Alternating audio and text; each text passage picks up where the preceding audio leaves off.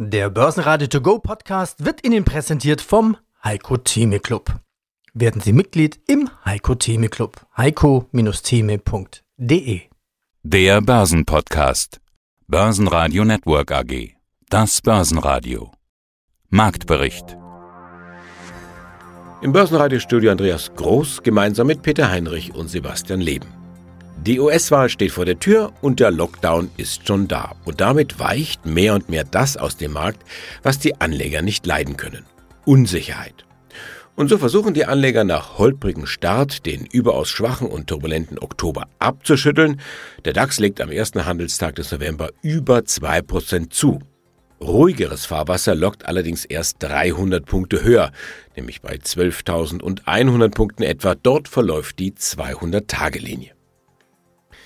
Sie hören heute Vermögensberater Rolf Ehlhardt, Fondsmanager Wolfgang Mateka, Hans-Jürgen Friedrich, der Vorstand der KfM Deutschen Mittelstands AG, Wikifolio-Trader und YouTuber Moritz Lange, außerdem Pressesprecher Matthias Krämer von Siemens Healthineers, Matthias Schrade, Vorstand von Defama und Ben Boos, Vorstand von Click Digital.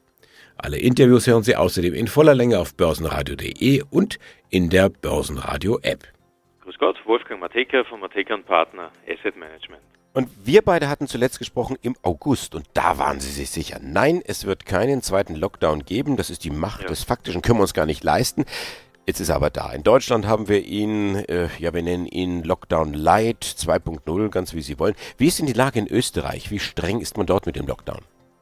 Ja, der Lockdown wurde ja am Wochenende neu verkündet. Es war so, dass man hier versucht hat, die in Anführungszeichen Fehler oder die, die stärkeren Einschnitte aus dem ersten Lockdown zu vermeiden.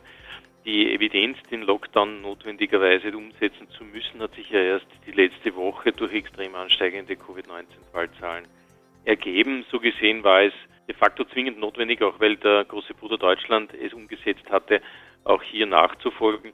Ich habe allerdings das Gefühl, dass es sich zu einem Art konservativen Lockdown gebeten wurde, weil bestimmte Härte und Umsetzungen, denen man im Nachhinein gesehen wenig Sinn abbringen konnte, nicht mehr durchgeführt wurden. So gesehen blieb der Handel offen und die Mobilität zumindest zum Büro oder zum Normalversorger äh, bleibt bestehen.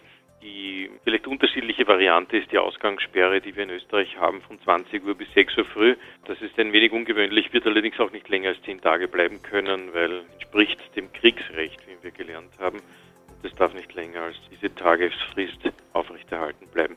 Märkte nehmen es allerdings als notwendiges Übel hinweg und ganz ehrlich muss man sagen, auch dass die Urlaubssaison, die den Sommer eigentlich in diese Richtung verhagelt hat, dass eben die Fallzahlen gestiegen sind, Davon ist ja jetzt nicht mehr so auszugehen, weil eben genau diese Vermengung und diese Urlaubsfreude in dieser Jahreszeit, bis auf vielleicht Ischgl oder wo, nicht so zunimmt.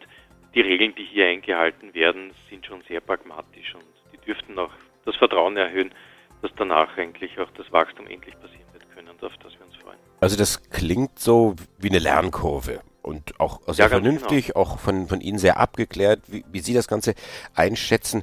Ähm, teilen die Anleger in Österreich auch diese abgeklärte Einschätzung? Merken Sie da auch eine Lernkurve, dass man da relativ gelassen an der Börse mit dem zweiten Lockdown umgeht? Ja, die Lernkurve an der Börse in Österreich ist natürlich von dem täglichen Schmerz geprägt. Wir sind ja, was die Performance in Europa betrifft, das Laternchen am Ende. Das hat sicherlich damit zu tun, dass wir halt einen sehr stark zyklischen Index haben, der durch Banken, Energiewerte und auch Grundstoffe geprägt ist, die ja allesamt in dieser Corona-Umgebung jetzt nicht zu den präferierten Sektoren zählen. Und da wartet man eben darauf, dass sich eben die Geschäftsmodelle erholen dürfen und auch der Konsum dementsprechend unterstützt. Das ist jetzt in Österreich natürlich zu einem drängenden täglichen Momentum geworden noch immer der Fall. Der Blick durch die Krise wird allerdings Österreich diesbezüglich ehesten auch wieder beschleunigt performen lassen. Das hat man im letzten Monat schon gemerkt. Da hat Österreich eigentlich de facto nur mehr knapp drei Prozent verloren. Der Rest des Marktes doch im fünf bis höheren Prozentbereich. Und das de facto kann man davon ausgehen, dass sich die österreichischen Anleger sagen, okay, cool, schlimmer geht nimmer. Und nicht immer, dass eigentlich der Griff äh, auf die Chance derzeit den Blick an der Börse überlagert gegenüber der Furcht vor dem quasi Lockdown oder Stillstand. Mhm. Vielleicht sind wir hier ein frühzyklisches Momentum, äh, das auch beispielgebend wirken kann. Mein Name ist Matthias Krämer und ich leite bei den Siemens Healthineers die Unternehmenskommunikation. Die Akquisition. Anfang 2021, so ist immer die Rede gewesen, soll das Ganze stattfinden. Wie ist denn der Stand der Dinge? Können Sie da mal ein bisschen Einblick geben? Naja, wir haben, wenn ich da vielleicht ein bisschen nochmal korrigieren darf, wir haben halt gesagt, die Transaktion wollen wir in der ersten Hälfte des kommenden Kalenderjahres abschließen. Also so ganz so schnell sind wir nicht bei 16,4 Milliarden. Ja. Wir liegen da sehr, sehr gut im Plan. Die Varian-Aktionäre haben insgesamt mit 97 Prozent diese Transaktion genehmigt, was natürlich auch ein klarer Vertrauensbeweis ist in die Logik dieser Transaktion. Wir haben vor wenigen Tagen, also vor zwei Wochen, wenn ich es richtig im Kopf habe, haben wir die Freigabe der US-Behörden dazu erhalten. Ja. Und die weiteren Freigaben, die liegen wir eigentlich sehr, sehr gut im Plan. Also wir sind sehr optimistisch oder sind optimistisch, ja, dass wir da unseren Zeitplan, was wir uns vorgenommen haben, erste Hälfte Kalenderjahr 2021 einhalten können und diese Transaktion dann abschließen können. Finanziert werden muss es auch. Ich hatte schon die Kapitalerhöhung angesprochen. Viele Experten mhm. gehen jetzt von einer weiteren Kapitalerhöhung noch aus. Sprechen wir also mal kurz über die Finanzierung. Wie gut sind Sie damit denn auf Kurs? Na gut, wir haben ja gesehen, dass wir mit dem ersten ABB, also Accelerated Book Building, waren wir ja sagen wir, in historischen Dimensionen unterwegs. Einmal was die Geschwindigkeit angeht und zweitens mal was natürlich auch das Volumen von 2,73 Milliarden Euro angeht. Da haben wir ja schon erstmal gesehen, dass da großes Interesse am Kapitalmarkt stand, mit der sich da zu beteiligen. Ja. Wir haben jetzt, was den Mix angeht, haben wir immer gesagt, wir wollen bis zu 50 Prozent über Equity und finanzieren, ja. Und äh, wir haben jetzt eine sehr stabile Brückenfinanzierung. Und da sehen wir uns im Augenblick eigentlich nicht unter Zeitdruck, sondern können uns das sehr, sehr genau anschauen, welche Möglichkeiten sich da weiterhin ergeben und wie sich der Kapitalmarkt da weiterentwickelt. Also da sind wir sehr gelassen und schauen uns die Entwicklung an. Ja, und das ist ja ohnehin ein Zukunftsthema, also ein Thema für das neue Geschäftsjahr, das ja jetzt schon läuft. Sie, mhm. Den Auftragsbestand hatten Sie angesprochen, Sie sind gut ausgebucht, vieles davon langfristige Großaufträge, also auch gut planbar. Mhm. Und das alles ohne Zukauf, das will ich auch noch dazu sagen. Äh, die Prognose mhm. auch ohne Zukauf, 5 bis 8 Prozent Wachstum, 1,58 bis 1,72 Gewinn je Aktie. Ist das mhm. vielleicht die positivste und optimistischste äh, Meldung, die von Ihnen heute kommt? Also, Sie wollen im neuen Geschäftsjahr wachsen. Absolut, ja. Also wie gesagt, wir dürfen ja mal bitte das, das zurückliegende Geschäftsjahr nicht kleinreden, ja, an, vor dem Hintergrund der Rahmenbedingungen auf einem Rekordniveau von 2019 zu bleiben, ist, glaube ich, auch keine Kleinigkeit. Das ist das eine. Aber nach vorne gerichtet sind wir natürlich sehr optimistisch, dass, sagen wir, wir sehen, die Kunden managen die Krise immer besser und gehen damit immer professioneller um. Ja, das heißt, wir sind sehr, sehr optimistisch, dass wir nach vorne hin gesehen auch immer an dieser Normalisierung in den Märkten partizipieren. Und hier die Schlusskurse in Frankfurt vom Montag. Der DAX plus 2%, Schlusskurs 11.788 Punkte. Beim MDAX war es ein Plus von 1,4%, Schlusskurs 26.079 Punkte. Und der Blick nach Österreich, der ATX gewinnt 1,4%, Schlusskurs 2083 Punkte. Der Spitzenreiter im DAX war die Deutsche Bank mit einem Plus von 5% und auf der anderen Seite verlieren Delivery Hero am Montag knapp 2% und waren der schwächste Wert im DAX. Matthias Schrade, Vorstand der Defama Deutsche Fachmarkt AG eine Defama-Meldung, Ankündigung ging in den vergangenen Tagen durch die Medien und lässt auf jeden Fall aufhorchen. Defama hat eine weitreichende Zusammenarbeit mit Amazon geschlossen. An allen Standorten sollen Amazon-Packstationen installiert werden. Die ersten gibt es schon. Herr Schrade, wie wichtig ist Ihnen eine solche Kooperation? Ich meine, Amazon ist jetzt ja nicht irgendwer. Wie kommt sowas überhaupt zustande?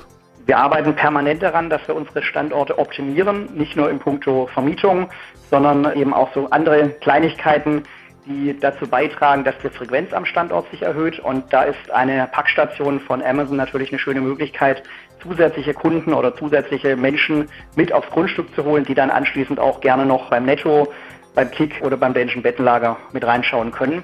Das hilft also indirekt unseren Mietern. Also es ist wirtschaftlich nicht übermäßig bedeutend natürlich. Äh, die genauere Zahlen kann ich da leider auch nicht nennen.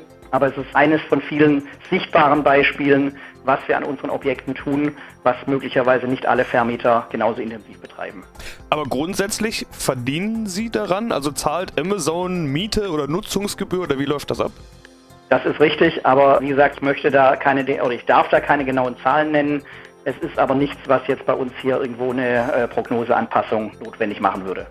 Ansonsten, Sie werten Ihre Standorte auf, haben Sie gerade gesagt. Äh, die Logik, ich würde es mal vereinfacht so darstellen, durch die Packstationen kommen mehr Menschen an die Einkaufszentren und gehen dann eben auch in die Geschäfte vor Ort und Sie können also mehr Miete von den Läden verlangen oder wie kann man das vereinfacht runterbrechen?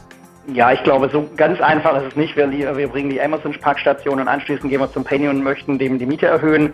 Es ist ein Baustein, möchte ich immer wieder betonen, aber einer von denen, die eben sichtbar ist. Wir tun auch an allen möglichen anderen Stellen Dinge, die vielleicht nicht so offenkundig sind. Äh, beispielsweise haben wir im Zuge eines Abriss-Neubau von Aldi direkt nebenan in Gentin haben wir erreicht, dass der Parkplatz mit unserem Fachmarktzentrum mit dänisches Bettlager, Deichmann, Taco und Mergeiz äh, vereinigt wird.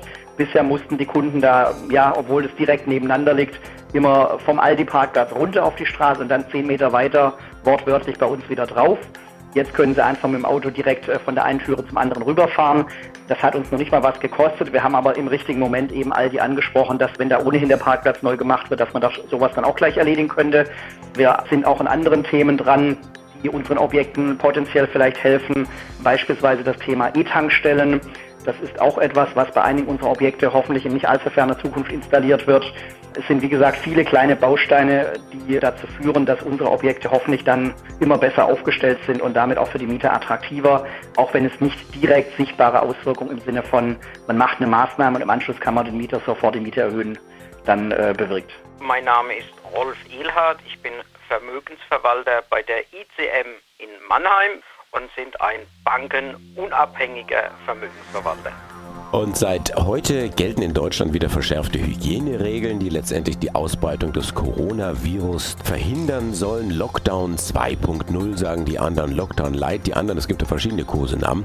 Und mein Mail-Postfach quillt über seit Tagen von Mails mit dem Betreff, was Anleger jetzt wissen sollten. Was würden Sie mir denn schreiben, wenn Sie mir eine Mail schicken würden? Was muss ich jetzt wissen?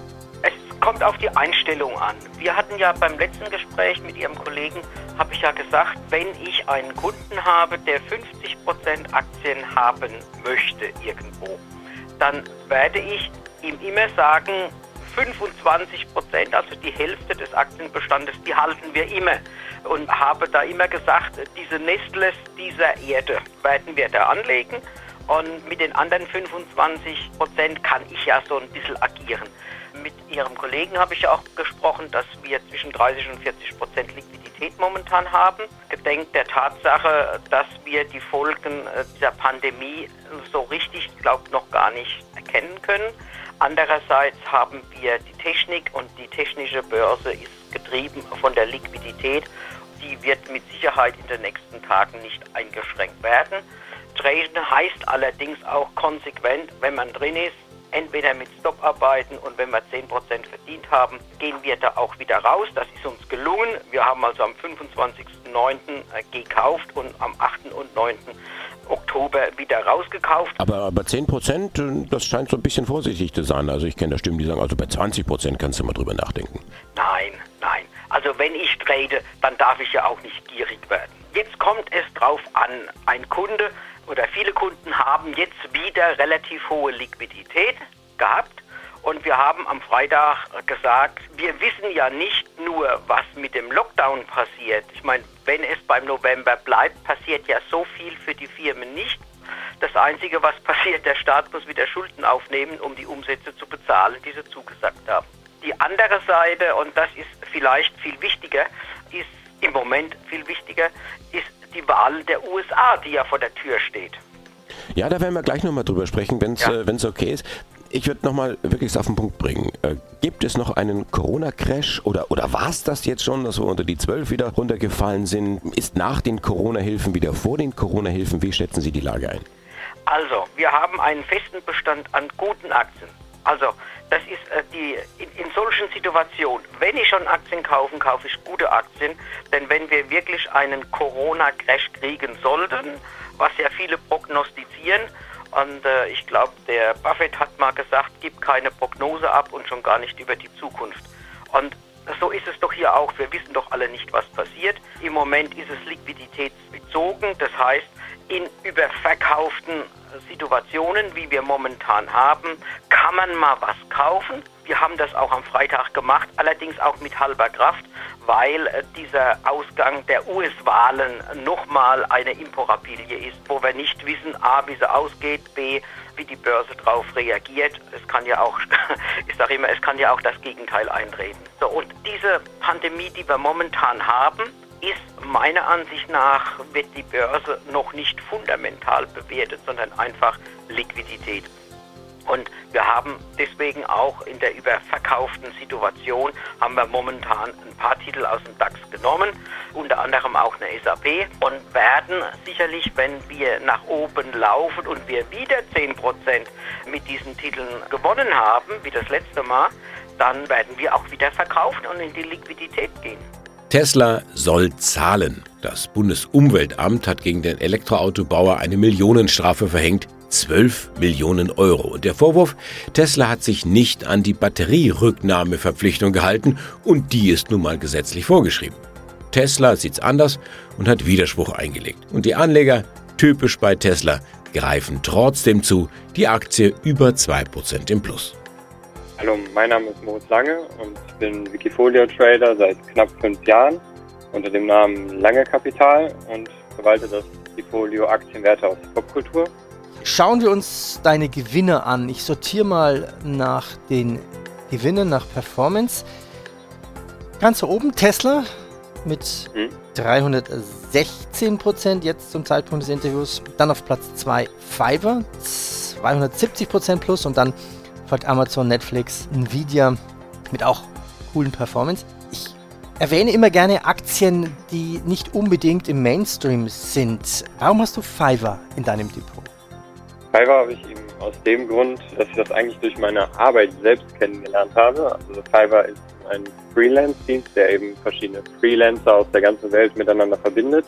Dort kann man eigentlich jede digitale Leistung buchen, die man sich so vorstellen kann. Und dadurch, dass ich eben mein Portfolio eben auf die Popkultur ausrichte, wie eben im Bereich Filme, Mode, Musik, ist eben sozusagen Fiverr eigentlich ein sehr guter Dienstleister, der da so im Hintergrund steht. Dadurch erkannte ich das Ganze. Die sind auch erst gerade dieses Jahr dann an die Börse gegangen und habe da eben meine Chance dann wahrgenommen, ja, frühzeitig einzusteigen. Was heißt, du nutzt es beruflich? In ähm, welcher dadurch, Form? Dadurch, dass ich dort eben, also mein YouTube-Kanal Community V beschäftigt sich damit, den Leuten Filme und Serien vorzuschlagen in Top Ten Listen. Und dort nutze ich eben auch Freelancer, zum Beispiel, das ist ein englischer Kanal. Und dort nutze ich dann eben auch Voice-Over, also Sprecher aus Amerika und habe mir da eben ein Netz aus Freelancern aufgebaut, die eben sozusagen Zulieferer für meinen YouTube-Kanal sind habe dadurch eben Fiverr erstmal kennengelernt und wusste da eben auch frühzeitig eben, was da für ein Potenzial drinsteckt, okay. weil ich eben absolut begeistert von diesem Produkt bin und es eben da eben auch vom Wachstum her das Ganze widerspiegelt. Okay, das heißt, du hast quasi bei Fiverr angestellt, suche Native Speaker für den und den Text, wer kann das sprechen und dann kriegst du deine Angebote oder sowas. So stelle ich mir das vor. Man kann auch ganz einfach direkt suchen, da bieten ganz normal wie bei Amazon äh, die Leute sozusagen ihre Leistung als Produkt an, kann man in jeglichem Bereich dann suchen und findet da eigentlich eben auch schon direkt mit vielen Bewertungen, ähm, welche Leute da das am besten machen und kann sich da auch schon direkt Proben anhören, das Ganze testen und ist eben über dieses Portal sehr, sehr komfortabel in der Handhabung. Ja, jetzt muss ich nochmal nachfragen. Du bist ein YouTube-Star und ich weiß es gar nicht. Das heißt, du kannst, bist du erfolgreich, dass du von, von YouTube leben kannst? Kann so jetzt von YouTube leben. Ich bin selbst gar nicht in diesem YouTube-Kanal zu sehen. Das heißt, es ist ein, äh, kann man sich vorstellen, wie ein Auto zusammenbauen. Ich verwalte die einzelnen Teile. Ich habe Leute, die die Skripte schreiben. Ich habe dann verschiedene Sprecher. Ich habe Leute, die das ähm, zusammenschneiden. Und letztendlich gebe ich dem Ganzen dann einen Rahmen, präsentiere das bei YouTube und präsentiere den Leuten eben Filmlisten, Serienlisten zu verschiedenen Themen, ja, mein Name ist Hans-Jürgen Friedrich. Ich bin Vorstand der KfM Deutsche Mittelstand AG und wir sind Gründer des deutschen und des europäischen Mittelstandsanleihenfonds. Dann bringen wir doch so richtig positive Aspekte jetzt noch in dieses Interview. Was fällt Ihnen denn derzeit besonders gut am Anleihenmarkt? Welche neuen Emissionen sind besonders interessant? Also Also was mir gut gefällt, ist, dass auch dann, wenn es eben der Umstand macht, die Corona-Krise, es beschleunigt sich ein Prozess, nämlich dass die Mittelständler mehr und mehr die fehlenden Kapitalmarktlücken, die sie über ihre Banken wegen Basel III und wegen Corona eben nochmal etwas schwieriger geworden, nicht mehr mit dem Bankenbereich eindecken können, eben über den Kapitalmarkt machen. Entweder sie machen es über Aktienemissionen oder sie machen es über Anleihen. Und auch hier ist festzustellen, dass immer dann, wenn das Unternehmen mit einer guten Bonität unterwegs ist und das auch letztendlich in den Managementgesprächen belegen kann, wie zum Beispiel eine Carlsberg-Anleihe oder jetzt haben wir gerade die Investo gesehen. Wir sehen es bei der neuen Tragwelt Gleitz, die jetzt mit einer zweijährigen Anleihe auf den Markt kommt. Das sind schon bestandene Unternehmen, wo wir auch sehen, dass das Management insgesamt sowohl auf der Umsetzung des Geschäftsmodells auf der einen Seite als auch bei der sorgfältigen Überwachung der Gesamtfinanzierungssituation recht gut aufgestellt sind. Wir stellen einfach fest, dass seit Jahr 2016 die Professionalität der Anleihenemittenten als auch der Emissionsbanken bedeutsam besser geworden sind und das hilft natürlich dann, die neuen Anleihen erfolgreich im Markt zu platzieren. Wir sehen das auch gerade bei der Euroboden, die ebenfalls neu in den Markt reinkommt. Und wenn wir den Bogen jetzt noch weiterspannen von einzelnen Unternehmen zu Branchen, gibt es da Branchen, wo Sie sagen, oh, da möchte ich äh, gern mehr irgendwo erleben? Natürlich gibt es die momentan ihr Nutznießer äh, der aktuellen Pandemie sind. Denken Sie mal an Logistik, die gehören dazu. Alles das, was im medizinischen Sektor unterwegs ist, wie Fresenius. Aber natürlich dann auch solche Unternehmen wie Media und Games. Also alles das, was letztendlich dazu beiträgt, eben den Bedarf, der jetzt entstanden ist, weil man zu Hause bleiben muss oder im Homeoffice sein muss, wie auch immer, das entwickelt natürlich dann auch einen Bedarf in andere Bereiche, in andere Branchen, da lohnt es sich dann erst recht hinzugucken. Man sieht das ja auch, wie die in den letzten Monaten performt hatten. Selbst eine Trägerwerk, die unglaublich da in einer Geschwindigkeit den Turnaround hingekriegt hat, wegen Corona eben ausgelöst. Na, da macht das schon Spaß, sich das anzugucken. Leider Gottes sind nicht alle solche Unternehmen dann auch mit Anleihen unterwegs, aber es gibt genügend Anleihen, die auch auf den Kapitalmarkt kommen, wo man dann eben nach einer gewissenhaften Prüfung dann auch feststellt, jawohl, da stimmt die Bonität des Unternehmens, da stimmt auch die Qualität der Anleihe, sodass man da ein Investment eingehen kann. Ja, schönen guten Tag. Mein Name ist Ben Boss. Ich bin Vorstandmitglied der Click Digital AG seit 2014. Und wir unterhalten uns jetzt gerade am 2. November 2020, also an dem Montag, an dem in Deutschland der neue Lockdown beginnt. In weiten Teilen Europas ist es sowieso schon soweit. Können Sie nach den Erfahrungen aus dem ersten Lockdown Anfang des Jahres 2020 sagen, dass sowas eine gute Zeit für Sie ist? Man ist zu Hause, braucht Beschäftigung, Online-Entertainment ist da ja naheliegend. Sie sind Anbieter von allen Arten von Online-Entertainment, Sport, Videos, Filme, Musik, Hörbücher. Wir sind ein All-in-One-Anbieter, die anderen ein One-Trick-Pony, haben Sie beim letzten Mal gesagt. Ist es das, was den Leuten den Lockdown rettet? Ja, ich bin mir nicht sicher, ob es sie rettet, aber es unterhält sie äh, auf jeden Fall. Äh, für deutsche Verbraucher bieten wir derzeit vier Kategorien digitale Unterhaltung in unsere Click-App oder unter www.clickdigital.com an. Filme, Musik, Sport und Hörbücher mit einer großen Vielfalt an interessanten Inhalten. Demnächst kommen Spiele und Blockbuster-Filme von Disney und Warner Bros. hinzu und das alles zu einem Pauschalpreis von 14,99 Euro, wobei die erste Probemonat kostenlos ist. Zur Klarstellung, unsere Mitglieder sind in der Regel preisbewusst. Sie vermeiden es, Dinge zu kaufen, die sie für zu teuer halten. Sie sind äh, Fans von lokalen Programmen, Filmen und Serien in ihrer eigenen Sprache. Und Familien können sogar Klick auf bis zu fünf Bildschirme gleichzeitig genießen. Ja, dann wollen wir mal schauen, wie gut das funktioniert. In Q3, die letzten Zahlen, konnten sie die Bruttoumsatzerlöse um 77% steigern auf 29,7 Millionen Euro.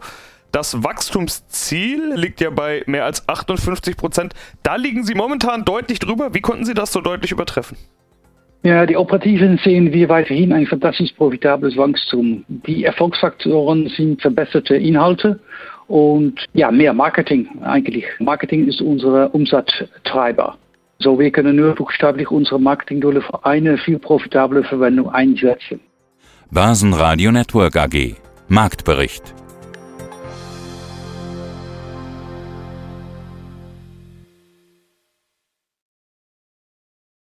Der Börsenradio To Go Podcast wurde Ihnen präsentiert vom Heiko Theme Club. werden Sie Mitglied im Heiko Theme Club. heiko-theme.de